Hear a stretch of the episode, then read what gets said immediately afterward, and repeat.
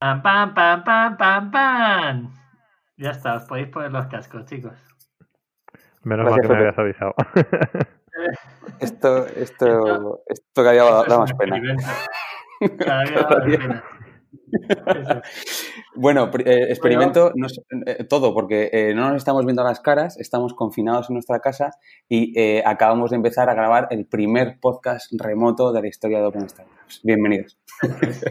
Seguro que sale bien. Tenemos invitados de lujo, o sea que, y digo invitados porque primero está Víctor Rodado, que normalmente suelo decir que estás a mi izquierda o a mi derecha, pero hoy estás muy lejos, estás a A una hora en coche, ¿no? Aprox. a una hora en coche y a 17 horas corriendo, porque yo ya lo he hecho. Ya estamos, ya estamos. Y luego está Enrique Alex. ¿Cómo estamos? ¿Cómo estamos? Muy buenas. Bienvenido a Open Startup. Muchas gracias.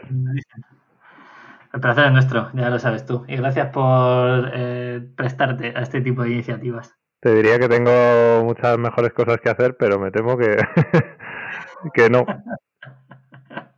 Te lo agradecemos de todas formas. Nada, es broma. Un placer estar aquí. Vale, eh, tenemos a Enrique Alex en el otro lado de la línea, eh, también en Madrid, ¿no? Aquí estoy en Madrid, sí, sí. Bien, eh, por lo menos no te pillamos lejos, o no te ha pillado el confinamiento este lejos, que no sé qué habría pasado si te pillan algún viaje. Pues a Claro, ver, este yo estoy en no- Madrid, pero no debería estar en Madrid. Eh, según mis planes, yo debería estar muy lejos de aquí, pero ha tocado esto. ¿Se puede decir dónde o no? No, no se puede decir. si quieres, luego te cuento por qué. Vale, vale, vale. Lo guardamos, lo guardamos. Eso no cuenta como DIN. Eh, Rodado, ¿puedes explicarlo No cuenta, no para la gente que nos escucha sí, y eh, para que eh, lo sepa? para Enrique y para el que no sepa el formato que sea nuevo del podcast, eh, hacemos preguntas que a veces son un poco comprometidas, sobre todo cuando hablamos de números, de datos y demás, y eh, siempre damos a- a, mm, al invitado un comodín para que lo use y se pueda saltar la pregunta. Pero bueno, Pepe y yo so- solemos siempre hacer una segunda pregunta más jodida, así que eh, te, te avisamos para que lo sepas, ¿vale? Venga, venga. Vale, eh, ¿por qué está aquí Enrique Alex eh, con nosotros? En Minimalism intentamos hacer siempre las cosas de un poco, una forma un poco diferente. De hecho, ahora mismo, una de las cosas que hemos hecho ha sido cerrar la web para que nadie esté expuesto a recibir pedidos de algo que no sea un producto de primera necesidad. Cosa que ha habido gente que ha entendido, muchísima, y muy poquita gente que no ha entendido. Así que un saludo a todos ellos. Y Enrique Alex es eh, una persona que ha hecho las cosas de forma muy diferente y nos encantaría que nos contara un poco todo. Así que no te voy a denominar como influencer porque eres creador de contenido. Gracias, Eh, de verdad. Muchas gracias, Pepe. Es que me flipa tu contenido. tío. Yo- El yo único soy- influencer que hay aquí es Pepe. Así que eh, No, no, pero es que es una, es una palabra realmente odiosa y además a todo el mundo le ha dado por odiar todas las profesiones que no entiende y, y bueno, esta es una de ellas. Yo creo que además eh, la gente que te puede ligar mucho, a- sobre todo al contenido que haces de viajes, que ahora hablaremos, pero entiendo que será un porcentaje muy alto de, de tu trabajo o de, entre comillas, de tus ingresos. Y seguro que algunos de los que están escuchando han visto algún vídeo. A mí la primera vez que me saliste en YouTube fuiste con un vídeo de Japón, si no me equivoco. Así que entiendo que de entre los Pues en Japón he estado cinco veces, así que ha podido ser en cualquier momento de hace cuatro años hasta ahora, ¿eh? Ahí está, sí, sí, lo recuerdo perfectamente. Y luego ya vimos el hilo No, de hace- ya entre tiempo, ¿no? Víctor te conocía. Sí, cuando tú te fuiste rodado, que tú estuviste también. O sea que ahí, ahí empezó, ahí me salió el primer vídeo. Pues bueno, pues si queréis os cuento un poco por qué empecé Sí, yo quién a... eres, explícanos un poquito, explícanos un poquito quién eres. Pues a ver, yo hace, ahora hace cuatro años estaba, cuatro o cinco años estaba un poco en el mismo, en el mismo lugar que Víctor, ahí hablando de que Víctor, ahí hablando de funnels y de crecer, crecer, crecer, crecer. Y de repente un día, pues, pues me levanté y dije no tiene ningún sentido lo que estoy haciendo. Yo tenía una agencia de comunicación y diseño y trabajábamos para todas las agencias de publicidad de España, todas las grandes que se os puedan ocurrir, pues para esas. Y a la vez yo Y estaba me- con me un a proyecto mis de una... erais muy buenos, de hecho. O sea que, que no lo, no Pues la verdad es que nos contrataba mucho, eh, sí. Eh, no te voy a decir que no, iba muy bien y, y la verdad es que yo estaba contento, pero siempre estaba la cosa esta de tenemos que crecer más y, ya se había convertido como, como en obsesión, ¿no? Esto de tenemos que ser más, tenemos que tener una oficina más grande, tenemos que tener más clientes, necesitamos un CFO, necesitamos... Sí, bueno, era un... Eh, bueno, pues una cosa en la que pues al final era un bucle y, yo estaba feliz con aquello, ¿no? Pero se juntó con que yo empecé a hacer una startup que se llama Melon, que era un organizador de tareas y tal, y de repente, pues en este mundo de las startups, que es bastante jodido luchar, eh, se vino todo abajo a la vez eh, y fue una mezcla de la startup no va a tirar como yo quiero y eh, mm, me vi como desde fuera y de repente dije yo no quiero que mi vida sea esto y entonces se sumó eso a que yo llevaba cuatro años a distancia con mi chico él vivía en Londres y un día le llamé y le dije ¿te acuerdas de la idea aquella que teníamos de viajar por el mundo? Pues o sea o el mes que viene nos vamos o yo voy a reventar y básicamente en un mes lo deshice todo, deshice mi empresa, deshice todo lo que me ataba a Madrid y empecé a viajar. Y de hecho, o sea, yo hago vídeos de YouTube, como has dicho, pero la idea de hacer vídeos de YouTube vino bastante después de tomar la decisión de, de irnos y al principio pues era una más una cosa para documentar una experiencia que no sabíamos lo que iba a ser, no sabíamos si iba a durar dos o tres meses, que era la idea inicial, y acabó durando casi tres años. Eh, y, y, a partir de ahí y a partir de ahí eh, pues nada me compré una cámara y eh, los primeros vídeos que has dicho que viste de Japón pues eran terribles no porque era un niño con una cámara que no sabía lo que hacía más que darle al botón de grabar y luego meterlo en Final Cut. Pero desde entonces ha llovido mucho y, y sí ahora es, es a lo que me dedico. es tu profesión o sea ahora te has profesionalizado totalmente. sí claro Sí, o sea, ahora sí me atrevo a decir que soy un profesional de esto, porque ya pues el tipo de producciones que hago son muy distintas. Porque llevas cuatro años creando contenido para YouTube.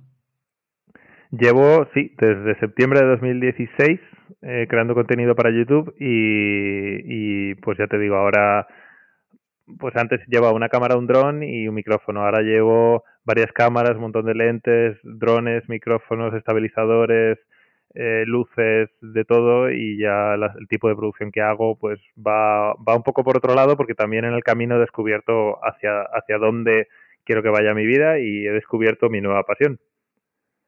Qué bueno. Bueno, y llevas casi un cámara que es tu chico, ¿no? Que te, echamos, te, entiendo que te Mi chico es muy buen ayudante, sí, sí, sí. Tiene, tiene mucha paciencia. Él tiene su propio trabajo, él es diseñador de interfaz y, mm, o sea, que todo queda en casa. Y bueno, pues cuando tengo que salir yo en algún plano así un poco más especial y tal, lo, lo graba él y además eh, me sirve también de, de mula de carga de confesar porque mis problemas de espalda ya no me dejan llevar tantísimo equipo, solo puedo llevar una parte. Voy a lanzarte una serie de preguntas para que la gente te ubique a nivel temporal y, y un poco de dónde vienes, ¿vale? Eh, la primera es ¿de dónde eres? Soy de Madrid, de toda la vida. De Madrid, de toda la vida. Eh, ¿Pero gato, gato o no eres gato? ¿Eres regato? ¿Qué eres? ¿Cuántas, cuántas generaciones? No, no, que no, sé qué preguntará es así, no, no tengo ninguna generación. Mi padre es de Albacete, mi madre nació en Venezuela, pero su familia es gallega y de Burgos, o sea que no. Soy de las pocas personas pero, bueno, pero mis padres no. Vale, maravilloso. ¿Qué has, qué has estudiado? ¿Y cuál es tu formación? Eh, yo empecé, iba a estudiar física, al final estudié comunicación audiovisual, pero al año me pareció una tomadura de pelo y conseguí una beca en el IED, estudié diseño digital y ahí acabó, bueno, sí, ahí acabó mi formación oficial. Vale, ¿y cuánto tiempo llevas eh, creando contenido? ¿En YouTube, en Instagram, en general?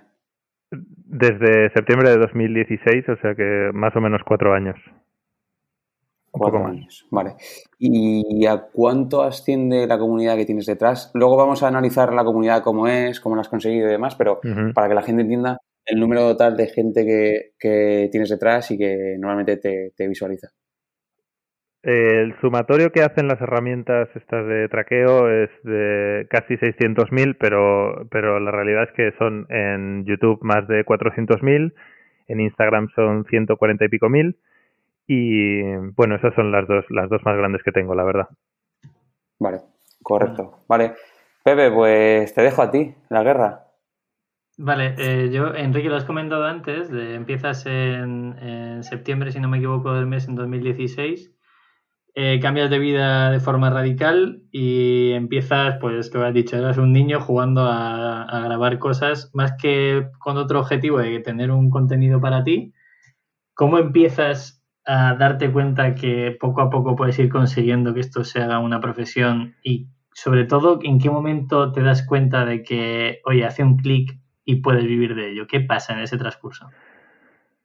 Eh, pues es que para, para, entender esto creo que es importante entender, y esto me he dado cuenta con el paso de los, de los años, ¿eh? pero yo estaba escapando de Madrid y de la vida que tenía aquí, eh, y era una vida que me había hecho muy feliz en determinado momento, pero que de repente me había absorbido y sumido en una, como en una, una desidia diaria, ¿no? Eh, y entonces lo que lo más poderoso que tenía era lo que había tenido en la etapa anterior, que era la ilusión de, de hacer algo.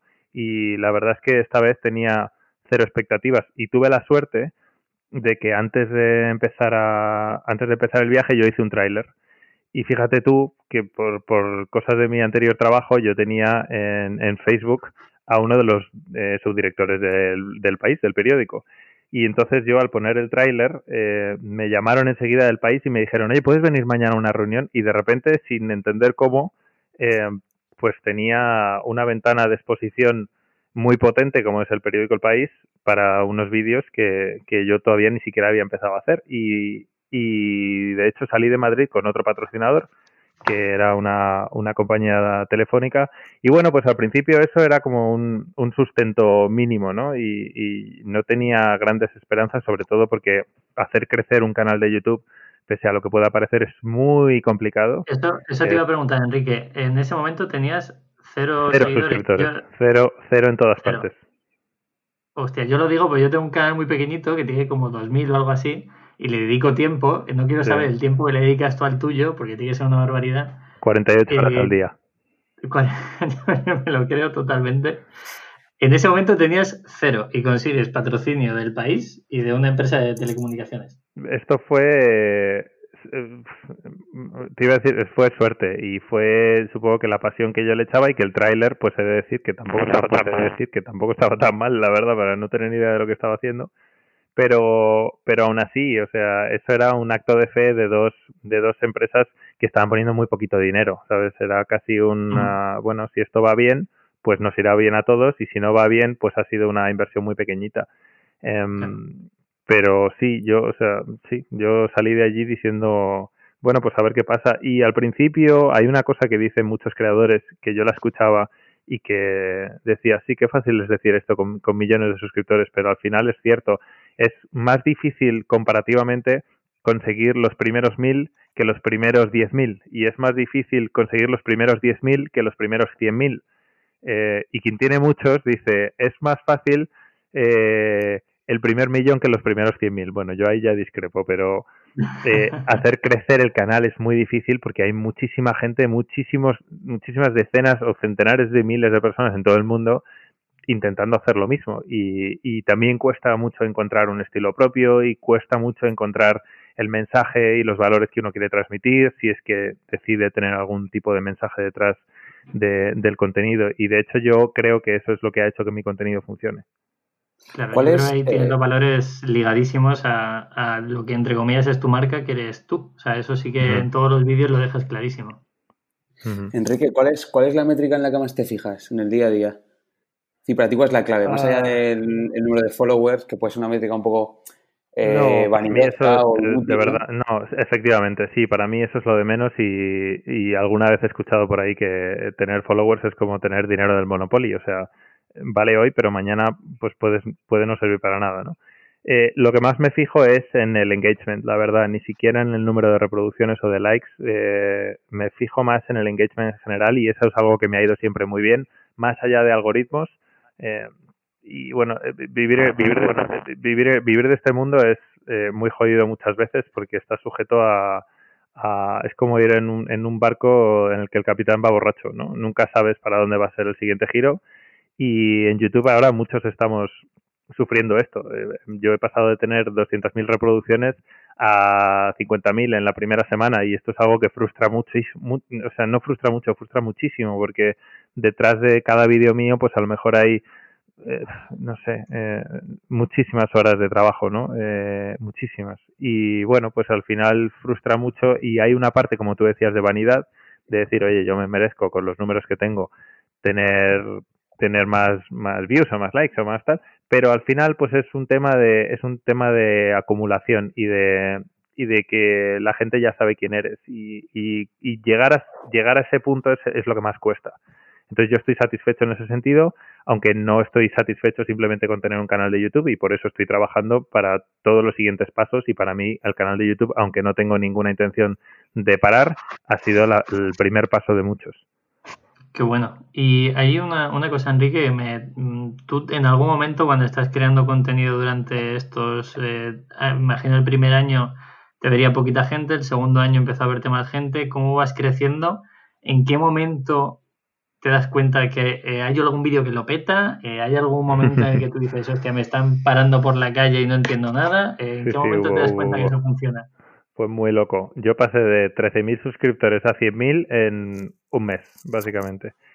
Dejaste de Eh, salir a tomar cañas, entiendo, ¿no? Porque la gente ya te... Pues es que me pasó que tuve mucha suerte porque hubo un vídeo en México que además yo no quería subir porque me parecía una mierda y mi chico me convenció para subirlo y de repente el vídeo lo petó y fue el primero que lo petó. Aunque luego con el tiempo hubo otros vídeos anteriores que empezaron a ser virales, eh, ese vídeo, eh, ese vídeo en México, pues por, por una mezcla de razones que después he conseguido entender, empezó a empezó a hacer crecer el canal muchísimo. Y los mexicanos tienen muchísimas cualidades todas buenas.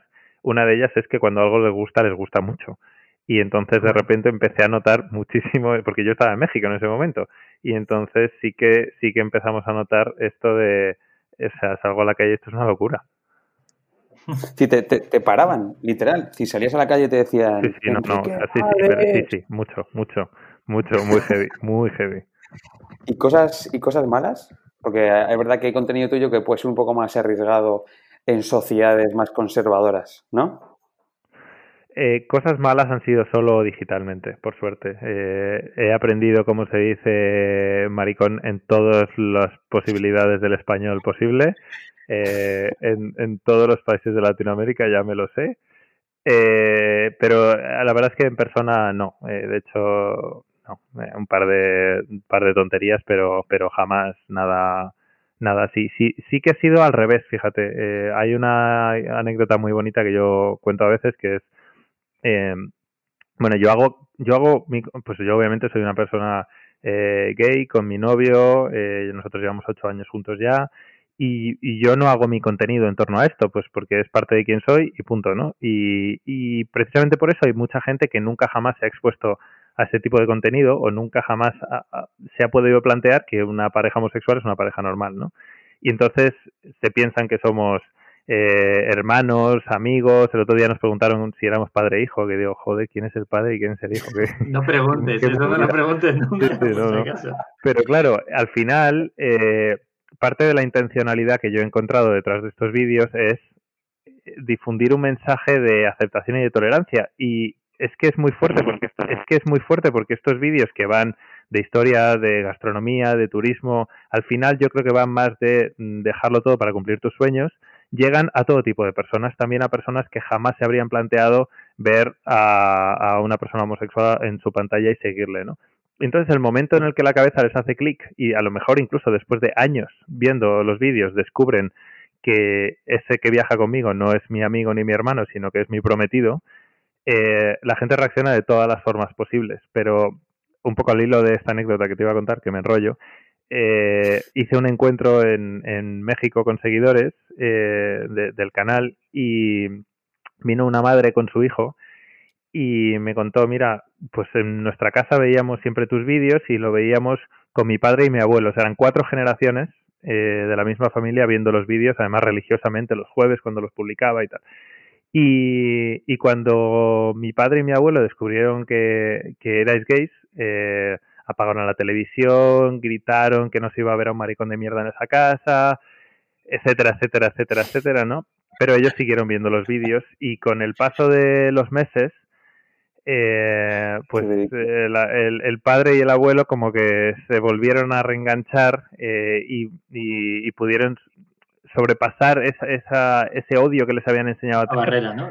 Sí, y me dijo, y fíjate si tanto es así, que te presento a mi padre y a mi abuelo y ahí estaban, que habían venido desde, desde la otra punta del país eh, para un encuentro de dos horas eh, y, y, el señor muy mayor me vino y me dijo gracias por lo que haces y perdón porque te odiaba sin ningún motivo porque pues tenía no, no sabía lo que era esto no y y joder, eh, poder tener... ¿Qué se, siente, ¿Qué se siente cuando alguien te dice eso? O sea, también te das cuenta de que tú estás aportando un valor a una comunidad, en este caso a la comunidad gay, que luego podemos entrar incluso al veganismo, que también aporta valor en ese sentido. ¿Qué se siente cuando eso pasa? Pues lo primero, muchísima humildad y yo entiendo que hay gente que lo pueda sentir al revés, pero, pero yo siempre digo, yo no soy nadie especial para, para esto, ¿sabes? Pero al final todos necesitamos referentes y las personas como yo, que de, de, pequeño, pues yo tenía mis referentes eran las Spice Girls y, y ya está, porque no había otra cosa. Y, y todos necesitamos referentes y yo sin ser nadie especial, pues soy una ventana más para muchas personas y no solo personas LGBT, ¿no? Eh, también personas que, y esto lo he visto con el canal, personas que se, se querían divorciar y no, no encontraban la, el, valor, personas que querían dejar su trabajo y no, y no se atrevían porque pensaban, pero ¿cómo lo voy a hacer? Es una locura. Y, y a raíz de verse reflejados en alguien que básicamente ha hecho lo que le ha dado la gana con su vida después de estar eh, eh, eh, como en, lo que se supone que hay que hacer, pues se han atrevido a dar pasos que jamás se habrían pensado que podían dar. Y, y eso eh, yo no creo que la gente, yo no creo que yo sea capaz de transmitirlo porque, ya te digo, porque sea nada especial, sino porque tengo la suerte de que he conseguido crear una comunidad increíble en torno a mi contenido eh, y esa comunidad acepta muy bien el tipo de mensaje que yo transmito y, y he sido capaz, no sé muy bien cómo, de, mantener una autenticidad, incluso pese a hacer publicidad de marcas, ¿no? Eh, y, y, al final, esto, esto también, o sea, esto da para hablar de mucho, pero, pero cuando uno se dedica a esto, tiene que ser muy crítico con las marcas que trabaja o se acaba todo. Porque si, si yo, claro, no tiene sentido que yo me ponga a hacer publicidad de, de cosas que no van con mis valores y que la gente, la gente es muy crítica. Y yo la publicidad probablemente más arriesgada que haya hecho ha sido con Gillette, y digo más arriesgada porque tiene menos que ver con mi contenido, ¿no? Y entonces, contenido, ¿no? Y entonces, pues enseguida hay mensajes de pero si esta empresa no, no eh, por ejemplo, prueba sus productos en animales y, a mí me parece muy bien que, sea un espíritu crítico, claro, porque además yo soy el primero que si voy a anunciar algo, primero me aseguro de esto que hablábamos, de que no, que no se hagan pruebas en animales, que, que sea una cosa ética, que, que, tenga sentido también en mi contenido, ¿no? Pero entiendo que las personas no cuenten con eso de, de entrada. Enrique, tú empiezas con tus ahorros, ¿no? Si tú haces dinero con la empresa, empiezas con tus ahorros, esos ahorros, ¿cuánto, cuánto te duran? Es decir, ¿cuánto tiempo desde que empiezas eh, hasta que facturas algo, cuánto tiempo pasa? Es que yo, para, para que no fuese un corte tan bruto, eh, al principio del viaje seguía trabajando con algunos de mis clientes a distancia, eh, haciendo campañas de publicidad online y eso me permitió no gastar ni un solo euro de mis ahorros. Pero yo iba pensando que me los iba a fundir y al final, al final pude ahorrar incluso. Vale, y, desde que empezaste hasta que recibiste la primera eh, oferta o la primera colaboración con la primera marca, ¿cuánto tiempo pasó? ¿Cuánto tiempo tardaste en tangibilizar económicamente todo lo que estabas haciendo? Excluyendo estas mm, dos Excluyendo el país y, la operadora, eh, pues yo te diría que, mm, como para decir vivir de ello, seguramente mm, dos añitos o incluso un poco más. Dos ¿eh? añitos creando contenido a muerte. Em, y, para, para, para, también que la gente lo ubique, ¿cuánto, cuánto decir, sé que, sé que es muy vanidoso también, ¿no? Pero ¿cuánto dinero has invertido y cuánto dinero estás facturando? Soy Géminis, Víctor. Eh, a mí mm, la, vanidad... eh, a ver, invertido hay, pues, hombre, a ver, es que esto, cuando tengo que hacer cuentas mi gestora siempre me dice, pero es que esto no son gastos. Y digo, ¿cómo no va a ser gastos? Si no viajo, no vuelo, no me alojo y no tal, no hay, no hay vídeos, ¿no? Eh, todos los gastos es que es muy difícil poner una línea entre eh, el ocio y el trabajo en este caso. Desde luego hay cosas que están clarísimas y es hay mucho dinero invertido en eh, equipo técnico, pero después también hay mucho, muchísimo dinero invertido en vamos a volar aquí, vamos a hacer X excursión, vamos a hacer tal que va a costar una pasta para poder hacer un vídeo bueno que vete tú a saber si me va a retornar dinero. Así que soy incapaz de medirlo, la verdad. Y soy capaz de medir más o menos cuánto me ha costado el viaje, pero cuánto he invertido en esto, mm, mucho seguro, pero pero también ahí es importante la pasión de la que hablaba al principio y entonces pues no, no me importaba gastar todo lo que ganaba en, en seguir en seguir la experiencia. Vale, y normalmente una, una... Es que yo soy cero experto en esto y tengo mucha curiosidad, curiosidad ¿no? Que es, eh, ¿cuándo... ¿cómo, ¿Cómo ganas dinero, no? ¿Qué tipo de acciones haces con las marcas? ¿Cuánto facturas acción? ¿Cómo, ¿Cómo funciona eso, no? Ese mundo que, que bueno, nosotros... Eh, claro, es el lado contrario, ¿no? Nosotros somos las marcas que estamos creando cosas, que estamos vendiendo producto, que estamos eh, lanzando conceptos y, y, y, luego estáis vosotros, ¿no? Que, que también sois una marca pero es verdad que es una marca como, no, no, no de colectivo, ¿no? Sino una marca eh, individualista. Entonces, ¿cómo, ¿cómo estáis siendo, cómo estás rentabilizando eso? ¿Cuánto facturas? ¿Cómo facturas? ¿Cómo funciona? Mira, hay tres formas de, de, rentabilizar esto. La primera es a través de publicidad directa, a través de publicidad directa en YouTube eh, y esta depende muchísimo, es decir, los anuncios que uno ve, ¿no? Cuando ve mis vídeos. Y aquí mm. el CPM depende muchísimo, muchísimo, muchísimo de dónde esté la persona que lo ve. Es decir, eh, el CPM medio ahora mismo en Canadá son 11 dólares, en España son 4 y en México es 1, ¿no? Entonces, si mi público estuviese en Estados Unidos y Canadá, yo estaría ganando pues 10 veces lo que gano ahora. Por desgracia no es así pero también depende mucho del vídeo porque YouTube, el algoritmo decide qué vídeos monetizan y qué vídeos monetizan menos, eh, a qué vídeos les mete... Eh, bueno, ya sabes que en, Google Ads eh, tú puedes poner un, un, precio de puja, ¿no? Entonces, eh, hay, ah. hay vídeos que a los que se les meten anuncios más caros. Entonces, esto es totalmente imprevisible y hay meses que gano un 60% menos y y pues no hay una explicación más allá de que pues, de repente, yo que sé, ha habido menos anuncios o YouTube ha cambiado los algoritmos y, y de hecho en los últimos cuatro años han pasado muchas cosas. Desde que ha habido como el tonto este de eh, Logan Paul, creo que se llamaba, que hizo un vídeo en el bosque de los suicidios de Japón y se ahí buscando, sí, que es un sitio en el que yo también había hecho un vídeo y no había habido mayor problema porque yo lo hice con respeto y de hecho a raíz de del escándalo que hubo con este chico, a mí me desmonetizaron ese vídeo.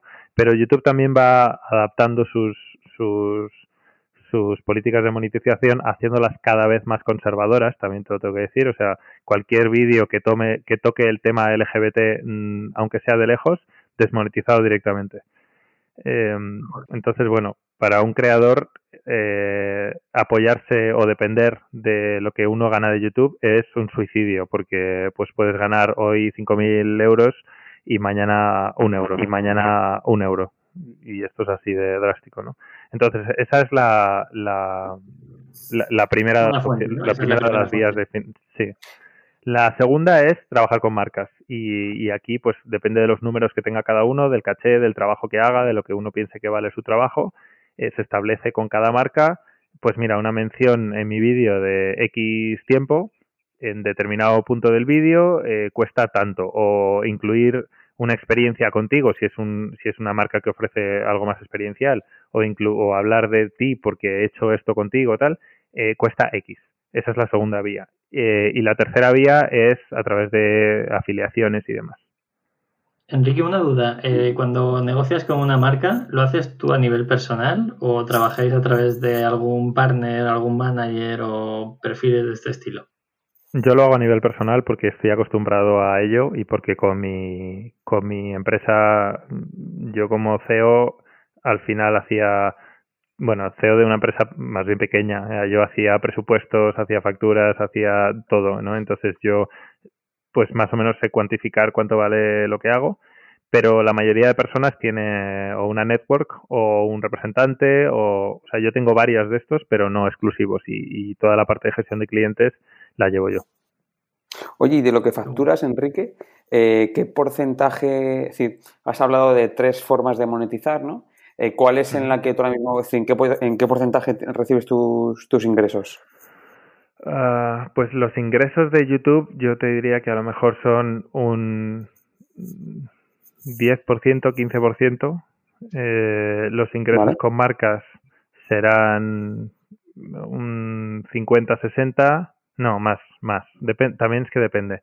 Pero las afiliaciones no, pues a lo mejor son un 20%. Y sí, así que el, el restante sería el restante sería sería acciones con 70, marcas. 20 y 10, ¿no? 70 relación con marcas, sí, 20 afiliación, 10 uh -huh. YouTube, ¿no? Aproximadamente. Muy, muy por encima, vale. ¿eh? igual y... me he equivocado, pero vamos, eh, por ahí va. Sí, aproximadamente. aproximadamente. ¿Y tú haces, tú haces acciones comerciales para, para llegar a marcas? Es decir, ¿hay, hay un porcentaje de tiempo que tú dedicas a eh, hablar con marcas, oye, estoy aquí, a, mostrarte al público o no? ¿O las marcas vienen a ti? Mira, si mi empresa no creció en Madrid, si mi agencia no creció, fue porque hay una cosa que se me da mal y es venderme, venderme. Y a mí no me gusta nada ir y decir, mira qué bien lo que hago. Eh, entonces yo no, es algo que no sé hacer y nunca he sabido hacer eh, labor comercial y por suerte cuando uno llega a determinado nivel no entiendo cómo todas las marcas saben que existes eh, y yo de hecho el día que terminé mi bueno. vuelta al mundo dije pues nada se acabó mi negocio ahora a qué me voy a dedicar pues el día que publiqué que, que vine a Madrid me escribieron como 12 marcas de, oye, ya que estás en Madrid, pues vamos a hacer tal cosa. Y dije, ¿pero cómo? O sea, no creo que estéis ahí pendientes 24 horas, pero debe haber algún tipo de plataformas eh, que, que, que, que midan estas cosas. Qué curioso, qué bueno. Oye, en, en la parte ya más de, de, público, de audiencia, has, has hablado antes que es súper importante el tipo de contenido, el mensaje, cómo conectas con tu audiencia. Eh, ¿Nos puedes definir a tu audiencia? ¿Cuál es tu audiencia hoy? ¿Sí, ¿Qué porcentaje está en España? ¿Qué porcentaje está afuera? ¿Mujeres, hombres, edad? Porque me imagino que la audiencia define, define eh, mucho también el tipo de marca que se te acerca, obviamente, e incluso el dinero mucho. que te paga por, por las uh -huh. acciones. Efectivamente, sí. Yo ahí tengo mucha suerte y, y, es que mi audiencia es bastante más adulta de la que se puede pensar. O sea, yo, mi tramo principal, tanto en YouTube como en Instagram, es de 25 a 35, pero después, o sea, yo tengo mucha más gente de, de más de 40, de más de 40 que de menos de 18, muchísima más. Menos de 18 apenas tengo y esto es algo muy bueno para trabajar con marcas porque significa que es gente que tiene dinero y gente que se lo puede gastar, ¿no? Tengo gente entre 18 y 24, sobre todo en, su, en los 30, y luego mucha gente entre 35 y 45 eh, y por encima, ¿no? La mayoría son hombres, eh, sobre todo en Instagram. En, YouTube está más igualado, la verdad. En Instagram sí que, también es verdad que yo juego a, a cosas distintas en, YouTube y en Instagram, ¿no? Eh, y son plataformas distintas con tipos de consumo distintos e incluso con públicos distintos. Entonces yo hago contenido muy distinto en uno y en otro. Eh, y luego están repartidas entre España, México, Estados Unidos y, y, el resto de países de América Latina, de habla hispana, pero sobre todo España, México, Estados Unidos y luego pues está Perú, Argentina, Colombia, se van moviendo por ahí. Qué bueno. Yo creo que, Enrique, de forma consciente totalmente, porque sé que vienes del sector, eh, esto lo hablamos el otro día con una persona que es experta en marca y en diseño también, cosa que es muy afín a ti, que es eh, Isma, eh, de, de, Soluble, y, y, más o menos el target y cómo está segmentado, sabiendo incluso de qué plataformas tienes un público, tienes otro, es totalmente necesario ¿no? para vuestro sector. Tenéis que saber sí, sí, en todo momento que estás creando para cada una de las plataformas. Y nos puedes explicar, creo que puede ser interesante, que nos expliques por qué has dicho que tienes una estrategia eh, como contenido para YouTube y otra para Instagram. ¿Cuál es la diferencia? Pues a ver, eh, el contenido en YouTube, a ver, bueno, vamos a, vamos a poner las, las, cartas sobre la mesa. Los youtubers están muy mal vistos, sobre todo en España, porque hemos asociado la, la palabra youtuber a idiota y en muchos casos es cierto. Cada vez que sale un youtuber en la prensa es porque ha hecho alguna gilipollez. Sí, pero vamos, que es, o sea, el otro día leía en el país, el otro día leía en el país eh, un titular que decía, youtuber muere al tirarse de un puente que estaba cerrado al público. Y luego en el subtítulo decía, su canal tenía cuatro suscriptores. Dices, vamos a ver, o sea, ya o sea, son ganas de buscar el titular para que la gente tus amigos, además. con gilipollas, pero claro, o sea, un youtuber con cuatro suscriptores, pues no es un youtuber, o sea, es una, una bueno, entonces, eh, el tipo de contenido que yo hago en YouTube, o sea, hay dos tipos de contenido en YouTube, yo creo. Uno que es muy facilón y es eh, personas hablando cámara o personas haciendo, digo facilón sin ninguna, sin ninguna cosa peyorativa, es como un contenido más fácil de ver, más rápido, más, pues igual que hay series como más densas, ¿no? Y series más, más rápidas para mientras, mientras uno come. Pero, libros, eh, claro, sí, exacto. Exacto, entonces mi contenido en YouTube es mucho más cinematográfico, más documental, intento hacerlo, intento hacerlo tragable, también metiendo pues partes de mi, de mi día a día, eh, aunque siempre he intentado evitar exponerme personalmente, más allá de lo, más allá de que yo estoy contando mi vida, ¿no? Pero eh, y, y, es un contenido muy trabajado. En Instagram, sin embargo, es un contenido mucho más rápido. Eh, la gente ve tu contenido en cinco segundos si tienes suerte y sigue haciendo scroll. O sea, en YouTube estamos hablando de que eh, te tienes que sentar a verlo y tienes que elegir darle a clic, ¿no? O sea, si tú vas haciendo scroll no te sale, tú tienes que entrar al vídeo. ¿Qué media de tiempo puedes tener en un vídeo en YouTube aproximadamente pues, para que la pues gente entienda que nosotros, o sea, tú seguro que sabes que es muy importante. Eh, una de las cosas que más importantes para YouTube, lo digo para la gente que nos escuche, es el tiempo que la gente dedica a ver uno de los vídeos. ¿Cuánto, qué media puedes tener tú? ¿De cuánto duran mis vídeos? Sí, ¿qué Alrededor de 15, 16 minutos. Pero fíjate que cuando yo trabajaba en la industria, yo lo que le decía a todos mis clientes era, tu vídeo no puede durar más de un minuto. Pero claro, esos son vídeos, pero claro, esos son vídeos de marca eh, y esto y esto sigue aplicando, yo creo. Lo que pasa es que cuando alguien decide ver un vídeo, eh, también sabiendo que se que se va a sentar a ver la televisión, eh, la gente prefiere que sean vídeos más largos. habrá una pequeña proporción que no, ¿no? Pero funcionan mucho mejor los vídeos más largos eh, y de hecho, cuando hago un vídeo de 10 minutos, la gente dice, ¡qué corto! Vaya, vaya mierda. De hecho, mis primeros vídeos eran de 3, 4, 5 minutos y me costaba una barbaridad llenar los minutos. Y ahora me cuesta que no superen los 20 minutos, porque digo, joder, es que esto va a ser un tostón. Pero a la gente le encanta. Y, y yo, pues me imagino que como yo estoy, como yo he sido quien lo ha grabado, quien lo ha visto, tal, pues es difícil juzgarlo, ¿no? Pero pero al final si todo tiene coherencia y tiene sentido todas las cosas que estás contando y no, no es relleno al final, eh, pues sí, bueno, te digo 15 minutos, pero últimamente los vídeos están durando 20 y también los vídeos más largos monetizan un poco mejor, así que bueno. Qué bueno, bueno, aprovecharlo, ya que tienes la audiencia y lo consume, está, está sí, claro. Sí, desde luego. Volviendo a un tema que ha sacado Víctor antes sobre las marcas, eh, has dicho, por ejemplo, que cuando volviste a Madrid le acercaron 12 o 14 marcas eh, entiendo que por tus propios valores. El primer día, que eso era, eso era lo fuerte, que, que, que nada más llegar. Claro.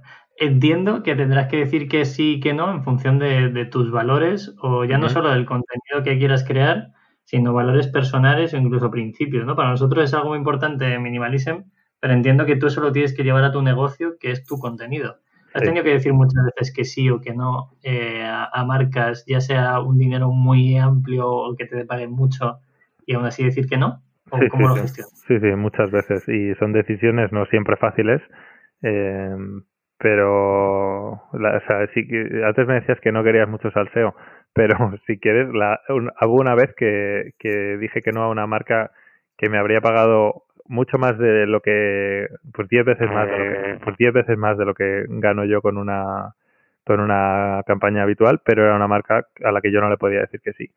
Eh, y pues ya está le tuve que decir que no y varias decenas de miles de euros dejé de ganar pero pero pues no no no tiene sentido y, y yo no voy a poner en tela de juicio mi credibilidad o, o, o todo lo que estoy construyendo por un ingreso puntual no y al final bueno pues pues sí, yo, yo digo que no a muchas cosas que no tienen sentido. O sea, hay muchas veces que se pueden hacer equilibrios para integrar, yo que sé, a lo mejor, no, no se ha dado el caso, pero a lo mejor yo puedo integrar un antivirus en, en, en un vídeo porque yo que sé, ¿no? Esté hablando de... O una VPN mientras estás viajando. Un VPN es muy fácil, sí, es muy fácil y eso lo, eso lo hice de hecho porque, porque existe una forma de, de sacar vuelos y hoteles más baratos y eso está relacionado con preguntas que la gente tiene y de hecho he hecho un par de vídeos sobre este tema y han funcionado muy bien.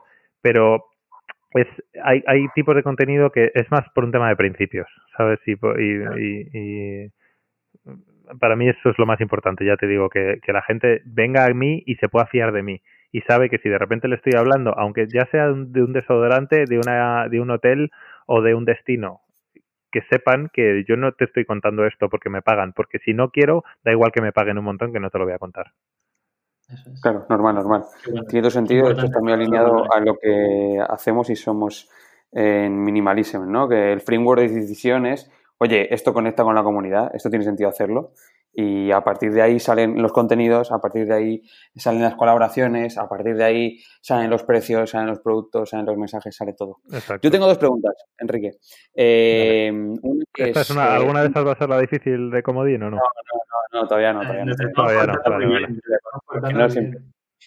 Oye, ¿has invertido pasta para generar audiencia? Es decir, ¿has promocionado propio contenido en, en las ads que te da YouTube o que te da Facebook, eh, que te da Facebook o en Instagram? Para empezar a crecer al principio o no has optado por eso? Lo intenté hacer al principio, de hecho, fíjate, con el vídeo del bosque de los suicidios y pues no lo noté nada. Eh, lo estoy empezando a pensar ahora que YouTube está, YouTube está empezando a jugar a lo que al juego sucio este que, que, tiene Facebook de ya has conseguido la audiencia pagando, ok, ahora paga para que esa audiencia vea tu contenido. Y YouTube está empezando a hacer lo mismo de ya tienes esta audiencia, pues ahora si quieres que vean tus vídeos, paga. Eh, entonces, bueno, pues eh, yo estoy eh, haciéndome a la idea de reinvertir todo lo que gano en YouTube para dedicárselo a YouTube. O sea que al final Google se lo quede todo, ¿no? Es decir, que al final, ah, joder, al final estoy, pensando en el Excel, ¿no? Y es inversión en, en, en, cámaras, en, en, equipo, ¿no? Inversión en el viaje, en el hospedaje, en todo el ocio que haces allí, en excursiones. Y, y, obviamente cada vídeo, estoy, estoy pensando cada vídeo como pieza de generación de riqueza, ¿vale? Más allá de, de lo que significa un vídeo, que aporta valor, se lanza un mensaje, ¿no? Pero más allá de eso, si pensamos simplemente en el Excel, eh, es decir, que al final YouTube es complicadísimo rentabilizarlo, ¿no? Complicadísimo. Pero es que la, la, inversión más grande que tienes que contar aquí es el tiempo. O sea, yo, o sea, es una, imagínate, yo para hacer un vídeo a lo mejor trabajo eh, durante 11 horas al día durante 12 mm, días. Esto es, esto es hacer un vídeo y también depende del nivel de detalle eh, al que quieras ir, ¿no? Yo hay días que me paso un día entero buscando la música porque no encuentro la música que describa el estado de ánimo exacto que yo quiero que cuente. Y eso entiendo que a lo mejor no es algo muy común y que yo soy muy pejiquero y, y al final esas son las cosas que definen mi contenido. Pero la inversión más importante es el tiempo y la energía que uno gasta. El tiempo y la energía que uno gasta en esto. Es, es una profesión muy jodida igual que otras, y tiene muchísimas cosas buenas, desde luego, y no, no, me vais a escuchar decir que, que pobrecito yo que, que, me tengo que ir a una isla a grabar, no, pero hay, siento que muchas veces la, eh, mucha gente piensa, pues este es como si una grúa mágica me hubiese puesto en medio de la playa con la cámara ya estabilizada, eh, el filtro puesto en su posición y me dijeran, ok, ahora di cuatro tonterías. Es que no es así, o sea, todo el trabajo es, todo lo que no se ve en la cámara es el curro de verdad. el curro que se ve en la cámara pues bueno, es una parte muy minúscula. Y también hay que entender que todos estos momentos de felicidad o de, o de buena experiencia que se ven tanto en YouTube como en Instagram son un, un, un momento muy particular de ese viaje que definen ese momento en concreto y nada más. Es importante lo que acabas de decir, sobre todo para que todo el mundo entienda que, que, es tu trabajo y que no estás de viaje disfrutando y que en tu trabajo lo bonito es lo que se muestra posiblemente y que nadie compare sus peores momentos con mis mejores momentos, porque o sea, también por un tema de, de, de salud eh, mental. Eh, yo tengo un trabajo que tiene muchas muchas cosas buenas, pero muchas otras cosas que no se ven y es fácil a veces de forma egoísta que algunas personas que les ha pasado, que yo he recibido mensajes de me encanta tu contenido, pero te voy a dejar de sentir porque, de, seguir porque me hace sentir mal. Y entonces yo intento tener conversaciones con las personas que han tenido esos sentimientos así. Es una vez, no, los que les da envidia eh, em, vienen a decir siempre que soy un niño de papá y que me lo pagan todo y tal, cosa que pues por suerte nunca ha tenido que ser así. Pero es más un sentimiento de mm, mi día ha sido una mierda y pongo tu vídeo y todo lo que veo es bonito y tal. Y entonces digo, ya, pero es que yo te estoy contando lo mejor de mi día. Yo las cosas malas eh, no las grabo y, y cuando he tenido malas experiencias también las he contado, ¿eh? Pero yo al final creo que el entretenimiento es eh, una mezcla de realidad con buenas noticias y la gente buenas noticias y la gente lo ve para para para que el vídeo le inspire un poco, para que el vídeo le cambie el humor, para que el vídeo cuando se acaba digas ¿qué, qué, cosas más guays tenemos en este puto planeta en el que vivimos y podamos apreciar un poco la vida, ¿no? Yo, Enrique, eh, te tengo que contar una cosa. Empaticé y conecté mucho con, con, una cosa que me pasó contigo. Mi chica y yo, hace dos años, estábamos subiendo el Monte Fuji. Eh, uh-huh. Y yo recuerdo que unos días antes de subir el Monte Fuji, obviamente me vi tu vídeo del Monte Fuji, en el que te cuelas, pasas las nubes, haces un hackeo, ¿no? Eh, es un vídeo muy chulo. Y es verdad que, que Rocío, que es, que es mi pareja, y yo, ya intuíamos en el vídeo que iba a ser duro, porque se os notaba cansados. se os notaba, se os notaba que, que, que, estabais sufriendo. Pero es verdad que siempre te queda esa sensación, ¿no? Nosotros eh, en el viaje que hemos hecho eh, por Sudamérica y, y, por parte de Asia, hemos replicado excursiones vuestras. Literal, ¿eh? Es decir, hemos cogido la bici y nos hemos ido al, al Valle de la Luna, en el desierto de Atacama, porque vosotros lo hicisteis. Qué bien, qué bien. El Fuji, porque, porque al final eh, eh, es, es, vas a hacer un viaje así, ¿no? Y, y, conectas mucho con, con, lo que estás viendo en la pantalla y dices, joder, es que esto es lo que yo quiero vivir, ¿no? Y esta es la experiencia que yo quiero tener. Eh, y es verdad que cuando estás allí, siempre te viene a la cabeza el, ostras, no está contando esta parte tan dura, ¿no? No está contando lo complicado que es. Porque luego si lo cuento, hay muchos comentarios de este no para de quejarse, o si, claro, si tan claro, mal claro, lo estás pasando, para, ¿sabes? O sea, es una... No, vaya, no claro, efectivamente. O no vengas a mi país para, para quejarte. Eh, y estas son cosas que me han pasado en muchos sitios, que uno hace comentarios...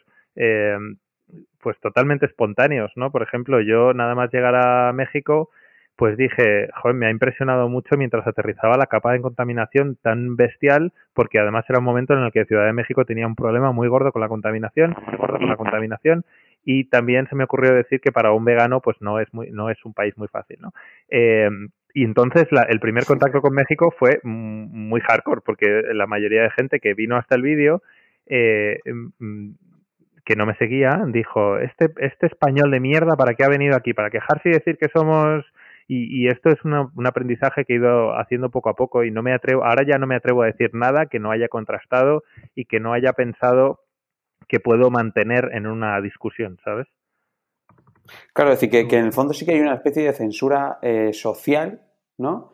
Eh, bastante inconsciente que, que, de alguna manera va perfilando y limando los contenidos de, de cualquier creador de contenidos, ¿no? Es, es, es así, si tú sientes sí, esa sensación. Sí, sí, es, es, es, así y también me gustaría aprovechar, eh, o sea, que estamos hablando de esto para hablar de, insisto, de verdad, sin victimizarme y sin decir que mi trabajo es, que no estoy picando piedra, o sea, que cuento con ello, pero eh, hay una parte eh, psicológica muy potente de eh, uno, un, quien se dedica a esto está forzado por, por la dictadura de los algoritmos a estar en esto 24 horas, estar generando contenido todo el rato, estar contestando comentarios, contest eh, estar, o sea, estar totalmente absorbido por esto 24 horas. El momento en el que tú tomas un descanso, por ejemplo, yo en enero no publiqué vídeos porque necesité parar, eh, de repente caes en el más absoluto de los olvidos y casi casi tienes que empezar de nuevo. Y esto es una cosa muy dura y que no se ve y que parece que es todo jiji jaja, pero al final como todos los trabajos, no, no, es una locura con un jefe, con un jefe muy cabrón. Eh, que da igual que tú le expliques, mira, es que estaba enfermo. No, no, es que da igual, pues yo, no publicaste el jueves a las seis, que es tu hora de siempre, pues ya está, lo siento, te jodes. Ahora, igual dentro de tres meses vuelves a lo que eras, o igual no. Qué bueno. Y Enrique, eh, tú lo has dicho que estás pensando en formas más allá de YouTube o de colaboraciones con marcas. ¿Qué tienes en mente? O sea, ¿qué, qué alternativas eso ves? Sí que, eso sí, o sea, la más grande de todas no te la puedo contar, pero sí te puedo decir que va en torno a creación audiovisual y más en torno a contenido documental eh, en una plataforma grande. Y eso y ya, eso es mucho decir, pero estoy en eso. ¿no? Bueno, eh, España, Pepe, Pepe, vamos a intentar sacarle la esta. A ver, Eh, no, vamos a respetarle, vamos a respetarle. Es que no está firmado siquiera todavía, si no, incluso, igual por contrato ni te lo podría... No, pero es un proyecto muy guay que a mí me, ilusiona mucho y que también me hace sentir que todas todos los momentos de pasarlo un poco menos bien han tenido su recompensa porque me han servido para yo entender lo que quiero hacer con mi vida y esto es algo que no pasa siempre, ¿no? Eh, también estoy, ahora mismo, según estaba hablando con vosotros, estoy montando una tienda en mi web de productos digitales, es decir, así que no, no, no, no la, voy a poder lanzar mientras dura esta. Sí, no, no, no, que va, que va, no, pues son productos digitales que no tienen nada que ver con vosotros, pero estoy también en me estoy planteando la idea de Patreon, que no sé si sabéis lo que es, pero es. Sí, sí, lo conocemos. Es como el OnlyFans de la gente con dignidad. es básicamente. Eh, eh, bueno, pues es eh, pedir a tu audiencia que te patrocinen y digan: Pues mira, si quieres, si quieres acceso a este contenido extra, pues a lo mejor son 5 euros al mes. Y si quieres además no sé qué, es esto, ¿no? Es una forma de financiación diferente eh, que si no lo he hecho hasta ahora es porque también puede llegar a ser muy esclavo y a mí si algo no me sobra es tiempo. Eh, pero bueno, es una opción que puedo considerar. Estoy también montando que las cosas que no han salido son difíciles de contar, pero bueno, estoy intentando rentabilizar todos los consejos que la gente necesita cuando van a planificar un viaje eh, y darle forma y darle forma y algo así como una agencia de viajes convertirme un poco en eso eh, y poder junto con profesionales del turismo eh, ofrecer una solución diferente a personas que como Víctor de repente van a hacer un viaje y dicen oye yo quiero hacer esto cómo lo hago eh, pero no quiero ir de repente en un paquete con un grupo de personas, o sea, no, lo quiero hacer de forma auténtica o voy a ir a este sitio, ¿qué hago para no ver lo que va a ver todo el mundo y, poder entender cómo funciona este país, ¿no? Que yo creo que eso es algo que también ha funcionado muy bien en los vídeos y es que no hemos ido a, los sitios tan típicos, sino hemos intentado entender los países por los que pasábamos. Bueno, pues yo creo que tiene mucho sentido. Mil cosas tiene mucho sentido el hecho de coger toda la información que tú has eh, tenido durante estos cuatro años y darle una idea ya no solo de YouTube, que puede ser un medio, como puede ser un medio de comunicación, sino de una posible vía de ingresos que puede ser otra empresa, una agencia de viajes, con todo tu expertise. Al final, eh, mucha gente que nos está escuchando es lo mismo. O sea, una persona crea una agencia y luego crea un producto y ese producto se convierte en un SaaS que funciona muy bien. Pues en tu caso es, oye, estoy creando contenido, soy muy bueno creando contenido, tengo un, público objetivo muy claro y ahora pivoto a otra cosa utilizando como medio el canal de YouTube o tu cuenta de Instagram. Yo creo que está muy, está muy claro y puede ser muy valioso para la gente que nos escuche. Al final, al final estaba de tener eh, audiencias, saber conectar con ellas y, que sean auténticas, ¿no? Que el mensaje que lances a la audiencia sea auténtico a la comunidad, ¿no? Eh, y que, esa audiencia de forma honesta.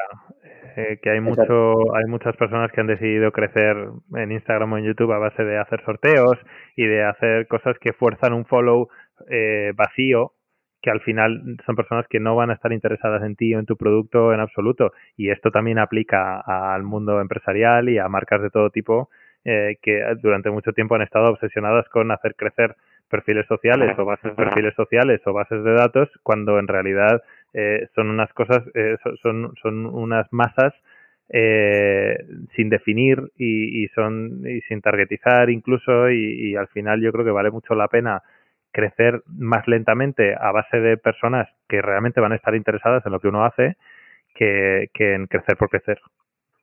Oye, y antes, importante lo que acabas de decir. Antes hemos dado el, el dato de, hemos estado hablando del engagement, que es como tu métrica de cabecera, ¿no? Eh, ¿Qué engagement tienes tú normalmente? ¿Cuál es tu media? En Instagram tengo un engagement del 20%, lo cual, eh, bueno, el 17, 18, 20 por publicación, lo cual es muy alto. Lo, normal cuando llegas a un, a un a determinado número está en torno al 4 o al 6%. Yo estoy más cerca del 20, lo cual está muy bien. Y en YouTube depende un montón del vídeo y aquí pues no te sé decir, hay veces que tengo una, un engagement del 5000% y hay veces que tengo un engagement del 10%. Vale, interesante.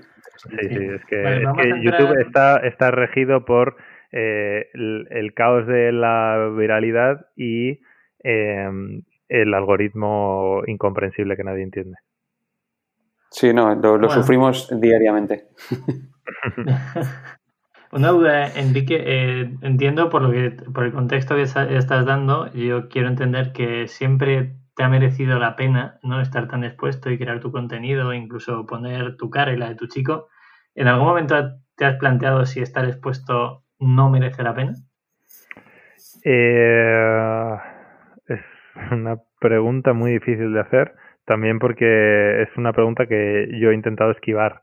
Eh, el estar expuesto de momento no me ha no me ha costado, en o sea, por la pura exposición no, eh, porque en general lo que recibo es mucho cariño y mucha mucho apoyo, mucho apoyo. Es verdad que hay es, es muy injusto y parece parece como una cosa de, de niño pequeño decir que cuando viene alguien y te y te destroza eh, con una frase te afecta, pero al final hay tanto trabajo detrás que duele incluso que, que alguien mm, se atreva a tener tanto odio por algo sin siquiera verlo, ¿no? Eh, o sin siquiera entender lo que está viendo. Eh, a veces cansa mucho y es una profesión que, que necesita muchísima dedicación y entonces eh, eso a veces cuesta, cuesta gestionarlo, cuesta incluso pongamos esto en el contexto de un viaje, o sea, uno cuando está de viaje eh, ¿no habéis tenido nunca la sensación esta de volvéis de vacaciones y de repente sentís que ahora tenéis que estar de vacaciones porque estáis más cansados que cuando fuisteis? Pues pues ahora añádele cargar con mm, dos mochilas llenísimas de equipo y además estar pendiente de un rodaje y estar intentando disfrutar de la experiencia, ¿no? Y esto fue lo más, lo más difícil de todo, intentar encontrar el, el equilibrio y al final fue, yo me fui dando cuenta de que hacíamos muchas más cosas en el viaje gracias a que yo tenía que grabar, ¿no? Incluso cuando nosotros empezamos el viaje tres meses en Japón y para empezar con, con, con, con un poco más de calma. Y, yo por aquella época hacía dos vídeos por semana, ahora hago uno, pero mm, de repente era miércoles y decía, es que no tengo nada para el vídeo de mañana, entonces teníamos que hacer muchas más cosas. Y gracias incluso a la experiencia, cuando el canal ha ido creciendo, pues eh, nos han ido invitando a sitios que, que jamás habrías, habríamos pensado poder ir y demás. Entonces, esas cosas siempre compensan las malas. La exposición por exposición mm, no me cuesta porque no he tenido grandes problemas más allá de que quien se sigue pensando que realmente me lo paga todo mi padre y quien se sigue pensando que, me han regalado cosas. Sí, sí. Pues, sí, pero eso es una, una envidia injustificada, eh, absurda, o quien, o quien viene y me dice, quien viene y me dice el, el, niño rico blanco tal y digo, pues si quieres te puedo contar todas las cosas que, sabes que yo entiendo de verdad que, que yo he tenido la suerte de tener una buena educación y, y, no, y no he tenido, sin ser de una familia eh, de mucho dinero, tampoco he tenido problemas eh, graves, ¿no?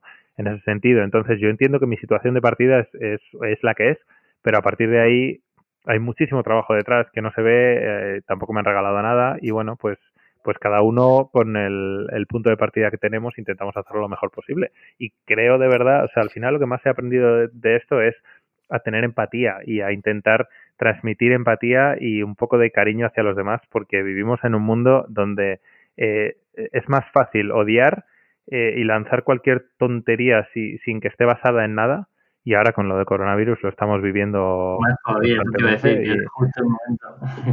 Sí, bueno, en España llevamos un añito jodido con el tema, ¿eh? pero de repente tenemos, está, está como validado el discurso del odio y el decir a ver quién es más cuñado. Y, y es más fácil ser cuñado que desmentir a un cuñado. Es que es muy fuerte, ¿no? Entonces, esto pasa en todas partes y en Internet, sobre todo, donde yo trabajo, es, es el pan de cada día. Y mi madre, por ejemplo, al principio, cuando yo empecé a publicar contenido, me decía, ¿tú has visto los, los comentarios que hay en el país? Esta, esta gente idiota. Y yo decía, mamá, si es que es que no vale la pena. O sea, a mí la, la, propia gente del país me decía, no leas los comentarios porque, porque no vale la pena, ¿no? Entonces, pues bueno, hay que aprender a lidiar con todo este odio y yo de hecho ahora hasta ya doy conferencias sobre cómo lidiar con el odio en Internet y cómo, cómo transformarlo en una, en una buena oportunidad y en, y en una oportunidad para, para, hacer algo bueno. Estamos realmente comprometidos con varias cosas desde Minimalism, ¿no? Que, que el que haya escuchado podcast lo sabe, que es primero la industria de consumo, consecuentemente eh, el planeta, ¿no? Es decir, cómo afecta eso al planeta. Y lejos de, hacer marketing con esto, eh, estamos intentando eh, utilizar la transparencia como, como altavoz, ¿no? Es decir, oye, tenemos estos dos grandes retos, que es la sostenibilidad del planeta y la industria de consumo, que están totalmente conectados, que la una no se entiende sin la otra a día de hoy. Em, conectamos mucho contigo en, estas cosas, si nos gustaría saber tú qué opinión tienes, es cuál es tu posición como creador de contenidos, como al final lanzador de mensajes, por decirlo de algún modo, ¿no? Si tú eres un lanzador, estás creando y lanzando mensajes todos los días, eh, ¿qué posición tienes ante esto? Pues mira, como te decía, eh, he aprendido a cada vez que, o sea, si hago algo tengo que poder justificarlo. Y yo soy una persona, eh, soy activista medioambiental, eh, soy vegano por un tema medioambiental, eh, todo lo que hago va en consecuencia, voto, voto a partidos que, tienen esto como primera, mm, pero vamos, no ahora, ¿eh? desde, desde que soy muy pequeño, desde, desde que tenía cinco años iba a comprar el spray de nieve para el Belén, le preguntaba a la señora si dañaba la capa de ozono, o sea, tal cual, ¿no? Entonces, pero a la vez, yo como viajero profesional dependo de los aviones y esto es una cosa que puede parecer una contradicción y yo lo entiendo y lo respeto, pero a quien me lo pregunta con respeto le, le puedo explicar todas las cosas que yo hago para compensar eso. Em, principalmente el tema de no consumir productos animales y según los estudios que uno lea está entre el 30 y el 51% de, de las emisiones totales a nivel global de gases de efecto invernadero, porque no solo es el, la, la agricultura, sino toda la producción de cereales, el 70% que va para el ganado, el transporte, la deforestación, etcétera, ¿no?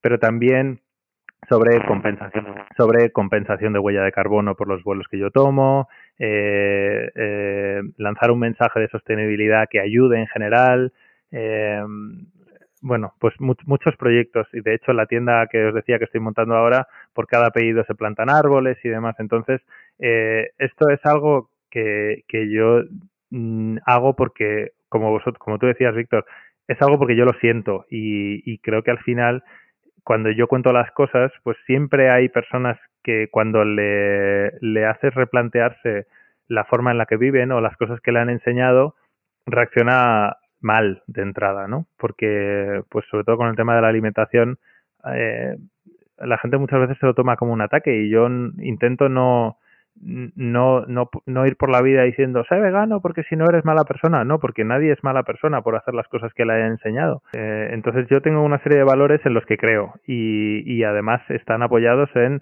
evidencias científicas, aunque siempre habrá, habrá quien diga que la Tierra es plana y que el calentamiento global es un invento, ¿no? Pero eh, cuando uno eh, cuando uno cree en las cosas que hace, es mucho más fácil lanzar estos mensajes y además eh, cuando uno lo, dice con convicción, es mucho más fácil que las personas eh, lo reciban. Y no, no os imagináis la cantidad de personas que, que de entrada me decían, es que no entiendo por qué tienes que, o por qué si vas a un país de viaje, te tienes que perder toda la gastronomía porque no tengan una opción vegana. Y digo, pues es que eh, es como si van a un país, vas a un país donde la lapidación se permite y no vas a lapidar a alguien porque te estás perdiendo, ¿sabes? O sea, obviamente no es comparable, pero es algo que yo no quiero promover y yo no quiero enseñar y, y yo creo que existe otra, bueno, me estoy dando cuenta que igual la, comparación que he hecho no es la mejor, pero al final es un tema de yo yo no, pero yo, yo no, pero o sea, quiero decir, yo tengo un altavoz muy potente, ¿no? Eh, y, y ese altavoz al final eh, todas las cosas que se dicen tienen importancia, porque todas esas cosas calan en personas que, como decía antes, eh, necesitan un referente o nunca jamás se han expuesto a esto, ¿no? Y me ha pasado mucho durante mis viajes que, por ejemplo, con el tema del veganismo, eh, llega, es la primera vez que llegamos a Perú, eh, teníamos un conductor que nos iba a llevar hasta unas dunas y nos dijo, bueno, vosotros ya me han dicho que, que no coméis, ¿no? Y digo, ¿cómo, que no comemos? Sí, no, que, que solo coméis eh, verduras. Y digo, bueno, pues no solo come verduras, la verdad. Bueno, eh, pues, ahora paramos a que a compraros algo ligerito de eso que coméis vosotros, unas galletas, dijo. Y, le dije, bueno, señor, las galletas seguramente no sean veganas porque lleva mantequilla, pero eh, o sea, yo, yo, para los que estén escuchando, yo mido 1,93 y hago ejercicio, entonces, o sea, no soy un, no soy un, una pulguita, ¿sabes? Entonces yo como mucho y necesito alimentarme, pero eh, hay personas que, que pues que simplemente no yo lo entiendo que no estos conceptos no forman parte de su día a día y, y ya está. Y entonces le dicen, pues este es vegano y pues se imagina que como lechuga con tomate todo el día, ¿no? Y este altavoz al final sirve para dar voz a muchas cosas en las que yo creo y esta es una de ellas. Y el tema de la, sostenibilidad ambiental, yo creo que muchas de las personas que han llegado a mi, a mi contenido al principio ni, ni siquiera la tenían en mente y ahora la tienen muy presente. Oye, y además de, los medios de transporte, que son complicados, eh, decir, el avión, ¿no? Hablas del avión, eres viajero y es, inevitable que te vas a coger aviones. Más allá de eso, ¿dónde te encuentras eh, más complicado? ¿Dónde te cuesta ser más coherente? Perdona, que se ha cortado. ¿Dónde me cuesta? Ser más coherente. Es decir, además, además de los medios de transporte, ¿no? ¿Dónde hay una barrera realmente alta? Bueno, eh, hay otra, hay otra, otra, otro valor que yo siempre he mantenido y es no visitar países donde eh, ser una persona LGBT esté perseguido. Y esto ha sido complicado en cuanto a campañas, porque los países que tienen petróleo, como sabéis, tienen mucha pasta y quieren promover el turismo y, y no tienen poca pasta. Y decir que no a eso, pues eh, al final te pone frente a tus valores, ¿no? Eh, y también por un tema de curiosidad, aunque solo sea. A mí me gustaría visitar muchos países, incluido, por supuesto, Corea del Norte y, tal, ¿no? Pero bueno, pues eh, es, es un poco complicado porque siempre cuando trabajas cuando trabajas para esto todo el mundo está juzgando lo que haces 24 horas para bien y para mal y cosa que a mí me parece bien pero a veces es un poco agotador en ese sentido eh, y cuando uno tiene que trabajar con marcas eh, es el doble de complicado si tienes principios, porque si no los tienes, pues ya está, yo puedo anunciar lo que sea, pero si la gente cuenta con que yo tengo principios, a la mínima me van a decir, pero eso que estás anunciando tiene plástico, o eso que estás anunciando, como decía antes, eh, se te animal. claro, claro, entonces es, eh, bueno, es difícil, no es que sea difícil, yo que sé, o sea, ser, ser vegano me ha enseñado a a aceptar que hay veces que las cosas no pueden ser y punto y ya está y, es un es algo es una decisión consciente eh, y entonces pues bueno mm, adapto mi forma de vivir a eso sí igual que vosotros os perderéis muchas oportunidades de negocio por no expandir a lo bestia o por no tener un producto de cuero o por no hacer las camisetas en Bangladesh en las peores condiciones pues sí, pero es parte de quienes sois, ¿no? Y, al final eso define tu producto y te define como persona y te vas a dormir tranquilo. Eso es muy importante, justo te lo iba a decir, que ahí es donde radica todo, ¿no? De hecho, nosotros, eh, ya lo decimos porque, porque va a salir, toda la producción nos la hemos traído a Portugal por proximidad. y, el hecho que te iba a decir era muy importante, que, que la mayoría de la gente que viene aquí dice, es que yo lo único que quiero es dormir bien por las noches, y eso implica que las decisiones que tomes, sean buenas o sean malas, como en tu caso puede ser, puede ser decir que sí o decir que no a una empresa, una marca, o me puedo imaginar que será una empresa, una aerolínea o algo así, eh, y radica en que tú te puedas ir a descansar y decir, coño, el mensaje que estoy mandando a mi comunidad es con el que yo me veo identificado, no tendría sentido hacer otro, ¿no? Y qué importante es eso. Exacto. Y además yo siempre pienso, ¿a mi madre le va a parecer bien esto o no le va a parecer bien? Y juzgo mis decisiones en base a eso. La jefa. Esa es la métrica que Rodado te pedía antes, yo creo.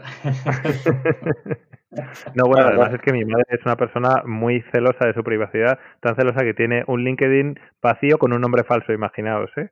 eh, eh esta es mi madre. Entonces, al principio no entendía, me decía, ¿por qué te expones? ¿Y a quién le va a interesar? Que no eres Félix Rodríguez de la Fuente eh, y cosas así. Entonces, me ha hecho siempre ser muy crítico con esto porque decía, no le interesa a nadie, efectivamente, pero luego he encontrado he encontrado mi misión, ¿no? Y es intentar dejar las cosas mejor de lo que me las encuentro, pero, pero sí. Qué bueno. Vale, pues por ir terminando y que no se alargue más, eh, teníamos una pregunta que yo vuelvo a intuir más o menos. Es que como para cierre de la entrevista, que te hemos tratado muy bien, espero que te lo hayas pasado bien. Sí, todavía estoy eh, esperando la pregunta del comodín. Te hemos tratado muy bien. Yo creo que cuando estamos cara a cara es, eh, con una cerveza podemos juzgaros un poco más, pero de momento no lo hemos hecho. La duda es, ¿te has cansado de viajar o crees que te puede llegar a cansar de viajar en algún momento? Yo, o sea, a ver, estuvimos 906 días eh, de viaje alrededor del mundo y volvimos porque estábamos hartos, hartos y agotados. Eh, y yo recuerdo que estábamos en, y esto y suena muy mal, ¿eh? pero ahora, ahora os explico por qué. Eh, estábamos en Buenos Aires y estábamos planificando nuestro viaje a la Patagonia y o sea, estábamos con una pereza, que estábamos con una pereza que decíamos, qué coñazo ahora ir hasta la Patagonia y claro, o sea, son cosas que las piensas fuera del contexto y dices, este chaval es tonto, qué problema de rico, de, de niño mimado y tal, pero al final, o sea, eh, un poco lo que decía de la empatía, ¿no? Uno se acostumbra a todo y estar arrastrando la maleta eh, todos los días, cada día a un sitio, estar durante dos años y medio viviendo cada día en un sitio con lo opuesto, con la casa a cuestas, sin poder hacer amigos. Yo por suerte iba con mi pareja, si no, no habría aguantado, pero al final agota y como digo, uno se acostumbra a todo y a esto también y pasa a ser parte de la rutina diaria y estábamos agotados. Y ahora disfrutamos muchísimo de, viajar todavía, ¿eh?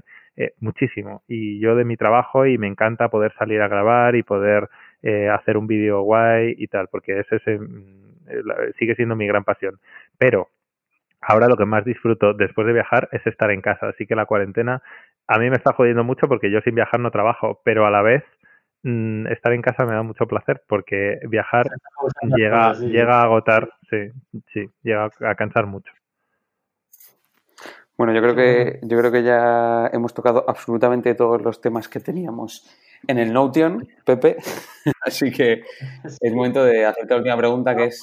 Eh, uno último, eh, rodado, antes de cerrar, eh, que me encantaría saber eh, la visión que tiene Enrique, o en este caso Enrique como persona que ha viajado durante...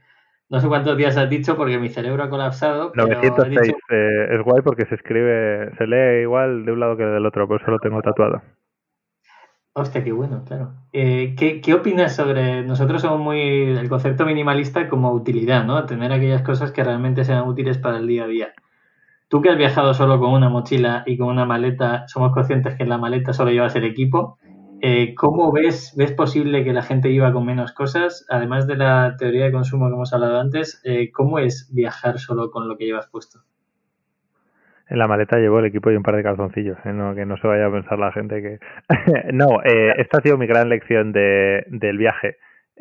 Mm, no necesitamos tanto para vivir y, y, no, y de hecho cuando volvimos, yo, o sea, volvimos a la casa donde yo vivía antes y yo antes tenía un armario y una cómoda solo para mi ropa y estaba petada. Y dijimos, vamos a quitar la cómoda, vamos a dedicar el armario solo la mitad y para los dos. Y ahora nos sobra sitio.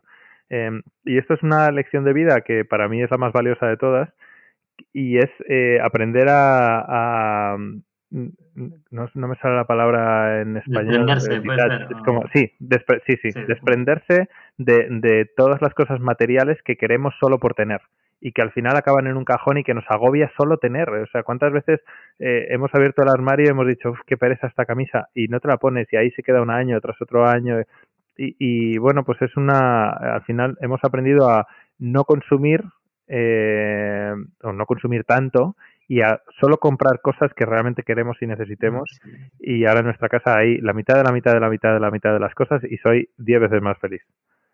Qué bueno, qué importante. Eso son muchos, o sea, es el valor principal que, nosotros enfatizamos en Minimalism. Y así que ahí tenemos, bueno, yo creo que en total, en todo lo que hemos comentado, tenemos muchas cosas en común, tanto en la empatía como en la forma de consumir, hmm. como cuidar del entorno, como el tema de, minimalismo como utilidad.